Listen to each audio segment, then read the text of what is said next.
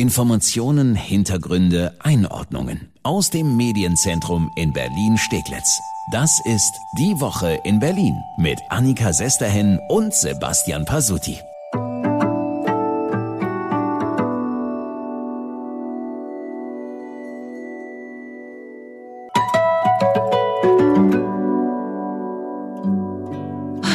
fühlt sich das gut an, ey. Seit heute wieder Einkaufen ohne Test, Außengastronomie ohne Test, Innengastro geht auch. Okay, da, da braucht man noch einen Test, aber egal, hey. Oder? Die Älteren werden sich erinnern, wie das funktioniert alles, ja. Ja, ist wirklich so, wie ich darf mich hier hinsetzen, wie ich darf hier einen Kaffee trinken. Herrlich ist das. Aber ja auch soweit schon bekannt. Ich glaube, darüber brauchen wir heute nicht groß reden. Wir freuen uns einfach alle ganz, ganz dolle. Ähm, es gibt aber ein anderes Thema, über das wir dringend reden sollten heute. Ein Aufregerthema. Schon wieder. Ja, bevor wir mit dem Puls hochgehen, ich, ich sag erstmal Hallo, ja.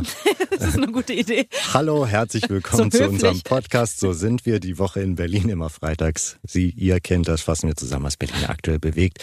Ja, letzte Woche haben wir uns schön aufgeregt über den Senat und das mhm. Hin und Her beim Thema Schulöffnung. Und ja, keine Sorge, wir werden nicht handsam, aber wir müssen diese Woche den Senat auch mal ein bisschen in Schutz nehmen. Auch mal was Neues, ne? Ja. Es geht um die Corona-Notfallklinik, die ist ja auf dem Messegelände und da steht jetzt fest, die wird abgebaut, nämlich schon im September. Pff, naja, verständlich, ne? Da war ja auch wirklich überhaupt nicht ein einziger Patient drin. Also diese Klinik, die wurde aufgebaut und stand seitdem einfach leer. Kein Patient hat diese Klinik von innen jemals gesehen. Das Krankenhaus hat bisher, also dieses leerstehende Krankenhaus, gut 13 Millionen Euro gekostet. Und ich hatte es auch schon vermutet, eine Zeitung, zwar die mit den vier großen Buchstaben, die hat dazu geschrieben, Müllers Millionenflop. Ja, sorry, und da, da muss ich jetzt echt mal sagen, finde ich echt unter aller Kanone, unter aller Sau von den Kollegen. Wann hätten Sie denn bitte schön vom Erfolg geschrieben? Hm. Erfolgsklinik, keine Ahnung. Wenn da alle Betten jetzt am Ende belegt gewesen wären, wenn jedes Beatmungsgerät schön auf Hochtouren gelaufen wäre. Hm also sorry, da fehlt mir ein bisschen das Verständnis für solche Artikel und dem Regierenden wohl auch. Ich möchte mir das nicht ausmalen, was passiert wäre, wenn die Situation weiter eskaliert wäre und unsere Krankenhäuser es nicht geschafft hätten und wir hätten so eine Vorsorge nicht gehabt, was das bedeutet hätte. Man kann es sich ausmalen, wenn man sich in Erinnerung ruft, wie Bilder aus anderen Städten und Ländern aussahen, wo Erkrankte, Schwersterkrankte auf den Gängen lagen. Das genau wollten wir vermeiden. Ja, und der Regierende erinnert ja auch zu Recht daran, wir hätten ja beinahe den Punkt erreicht, da hätten wir dieses Krankenhaus vielleicht gebraucht. Wir hatten Phasen, das ist noch nicht lange her, drei, vier Wochen bitte zurückerinnern, wo wir eine knallrote Ampel hatten bei dem Thema Intensivbettenauslastung und wo noch nicht zu erkennen war, dass der Punkt erreicht ist, wo die Zahl nach unten sich bewegt, sondern wir Sorge hatten, es geht weiter nach oben. Ist nicht lange her. Ja, glücklicherweise ist es ja nicht dazu gekommen. Ähm, vielleicht nochmal zu den Kosten zurück, ne? diese 13 Millionen. Dieser Vorwurf, dass das rausgeschmissenes Geld ist, dass der Senat für die Klinik also Geld verbrannt hat. Diese Kritik, die kann man so auch eigentlich nicht stehen lassen. Wenn ich mich richtig erinnere, bis auf den Fußboden kann praktisch alles weiterverwendet werden oder kann dann eben auch in die Krankenhäuser überführt werden, damit die Geräte und äh, Infrastruktur dort genutzt werden kann. Also wir meckern ja auch viel über den Senat und es gibt auch immer wieder Grund dazu, aber bei dieser Notfallklinik von einem Millionenflop zu schreiben, sorry, das hätten sich die Kollegen von dieser Zeitung sparen können.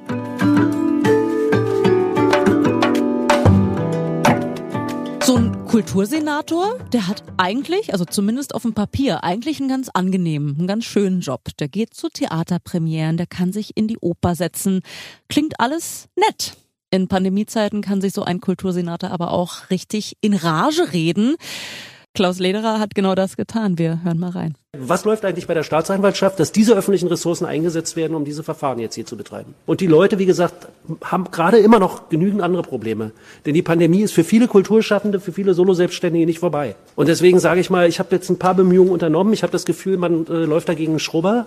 Man läuft gegen Schrubber, habe ich noch nie gehört. Noch nie gehört nee. Aber er meint, ja, äh, man, man äh, kämpft gegen Windmühlen wahrscheinlich, wahrscheinlich sowas in der Art. Ja.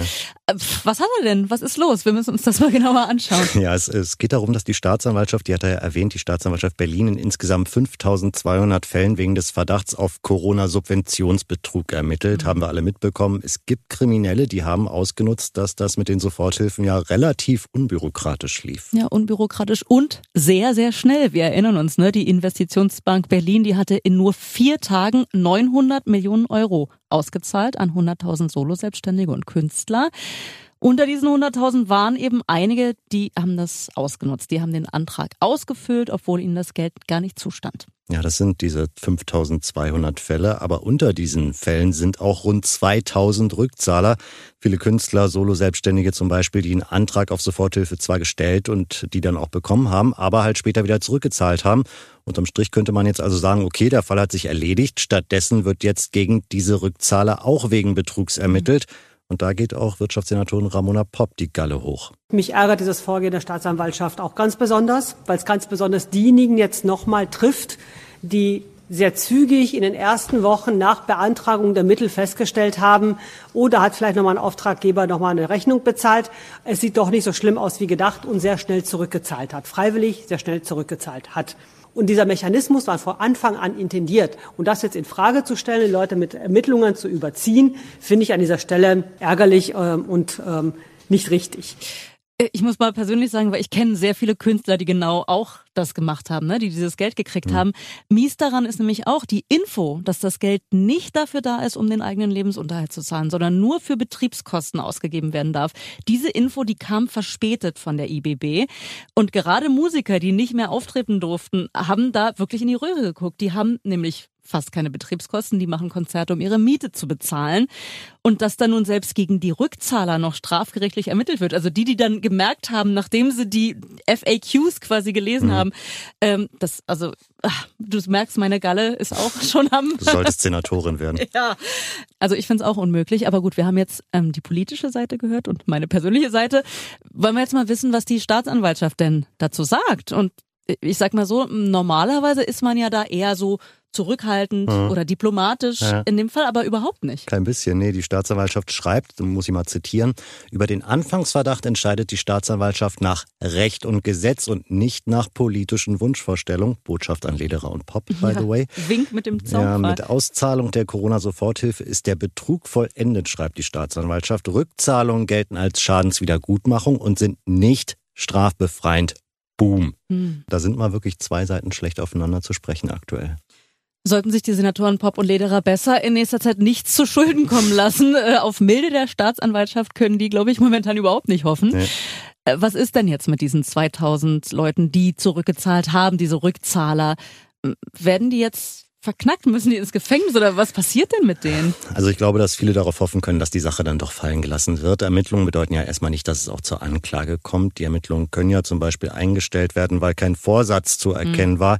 Entlastend wirkt auch ein unverzüglicher und vollständiger Schadensausgleich, haben diese Rückzahler ja gemacht. Also ich mhm. gehe davon aus, am Ende geht die Sache für die meisten doch gut aus.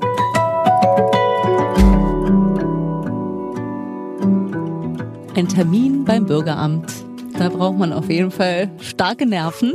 Das war auch schon vor Corona so. Äh, es ist jetzt aber, sagen wir mal so, durch die Pandemie nicht gerade besser geworden. Überhaupt nicht. Im Gegenteil, wer jetzt vor den Sommerferien, haben wir ja bald, noch seinen Reisepass verlängern muss, ja, der könnte in die Röhre schauen. Das musste auch Innensenator Geisel diese Woche eingestehen. Er sagt so durch die Blume, naja, viel machen kann er da nicht. Wenn Sie mich jetzt fragen, wann ist die Situation vorbei, dann sage ich Ihnen, wann ist die Pandemie vorbei? Solange die Frage nicht geregelt ist und wir nicht zu normalen Arbeitsbedingungen zurückkehren, haben wir ein Problem. Ja, und das Problem ist besonders viele Mitarbeiter der Bürgerämter, die arbeiten von zu Hause. Einige Standorte haben sogar ganz geschlossen. Sorgt halt alles dafür, dass Termine noch begrenzter sind. Man könnte ja jetzt meinen, gut, wir haben das Jahr 2021, warum muss ich überhaupt dahin körperlich ins Bürgeramt? Warum kann ich nicht so einen Reisepass zum Beispiel einfach von zu Hause verlängern oder neu beantragen oder so? Ja, da müssen wir uns beim Bund beschweren, sagt Geisel. Wäre super, wenn das Bundesinnenministerium die entsprechende Regelung einführen würde, dass die Autorisierung ähm, digital möglich ist oder, oder äh, schriftlich per Brief möglich ist. Solange das die Bundesregierung, verantwortlich der Bundesinnenminister, nicht geregelt hat, müssen wir so verfahren, wie die Bundesgesetzgebung uns das vorschreibt. Also kurzfristig ist da, also schon gar nicht bis zu den Sommerferien, ist damit digital nichts zu machen. Hoffen wir mal auf ein Ende der Pandemie, damit wieder mehr Mitarbeiter zurück an ihren Arbeitsplatz können und äh, Corona hin oder her. Auch so ist zumindest nach dem Sommer ein bisschen Besserung in Sicht. Wir haben weitere 40 Beschäftigte in den Bürgerämtern eingestellt und wir sind gerade dabei, so der Hauptausschuss zustimmt, zum 1. August diesen Jahres ein weiteres zentrales Bürgeramt in der Klosterstraße 71 einzurichten, um dort die Kerndienstleistungen abzuarbeiten. Ja, ist vielleicht ein schwacher Trost für viele Sommerurlauber, aber vielleicht hm. klappt es ja dann wenigstens bis zu den Herbstferien mit der Reisepassverlängerung. Also wir legen das Thema auf Wiedervorlage, wie man so schön sagt. Und wir schauen uns noch die andere Seite an. Also nicht die Berliner, die in den Urlaub fahren, sondern die Touristen, die kommen zu uns, die hoffentlich im Sommer wieder nach Berlin kommen. Ja, und wir haben am Anfang dieses Podcasts ja ein bisschen geschwärmt. Innengastronomie, Außengastronomie, Einzelhandel. Ja, sag's nochmal. Und, auch, ja, und auch im Tourismus. Es ist Licht am Ende des Corona-Tunnels. Da bekommt Christian Tänzler von der Tourismuszentrale Visit Berlin richtig ja, Glücksgefühle wir freuen uns ja alle so riesig und blicken nach vorne. Ja, es ist richtig wie die Frühlingsknospen gehen auf und es blüht und es wird grün. Das passt eigentlich ganz gut im Moment zum Zustand der Stadt auch. Und genau das beschreibt für mich eigentlich die Situation gerade ganz gut. Es geht jetzt richtig los. Die Knospen, die Blüten springen und äh, ja, das ist einfach ein tolles Gefühl. so eine Mischung aus Poet und Botaniker. Aber süß. Ja, aber ernsthaft, ne? Er hofft natürlich, dass die Buchungen jetzt langsam wieder anziehen. Ich glaube, ab dem 11. Juni dürfen die Touristen auch wieder in die Hotels rein. Also einige Bereiche haben es auch wirklich bitter nötig, dass es wieder losgeht. Ja, natürlich werden vor allen Dingen die Hotels, die Gastronomie und die Kulturbetriebe werden das merken, dass da Lockerungen sind, dass es wieder möglich ist, Sachen zu besuchen, dass es wieder möglich ist, in der Stadt zu übernachten, gut essen zu gehen, ich glaube, das sind die ersten Bereiche, die davon profitieren werden. Also wir drücken die Daumen, dass die Touris auch wieder zurückkommen dürfen und in diesem Sommer wieder ganz normales Berliner Sommerleben stattfindet. Und ansonsten, also was die Gastro betrifft, da sorgen wir Berliner auch alleine dafür, glaube ich, Definitiv. dass das alles voll ist. Jeder Tisch wird belegt sein. Alle werden hoffentlich glücklich mit, was trinkt man? Berliner Weiße oder was trinkt man das noch? Na egal. Prost.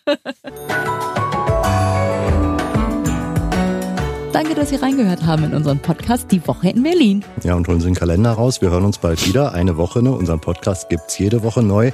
Immer freitags, was mir die Top 10 Ach, der Woche mal vor, es würde wirklich jemand in den Kalender schreiben. Das ich auch, das würde mich rühren. Kann es bitte einer von euch machen, der das hört? Naja. Ähm, zu finden sind unsere Folgen überall, wo es Podcasts gibt, auch auf berlinerrundfunk.de und rs2.de. Und wir freuen uns sowas von, wenn Sie uns eine gute Bewertung bei iTunes dalassen oder auch gerne bei Spotify folgen. Dankeschön dafür und bis dahin. Prost. Und eine schöne Woche.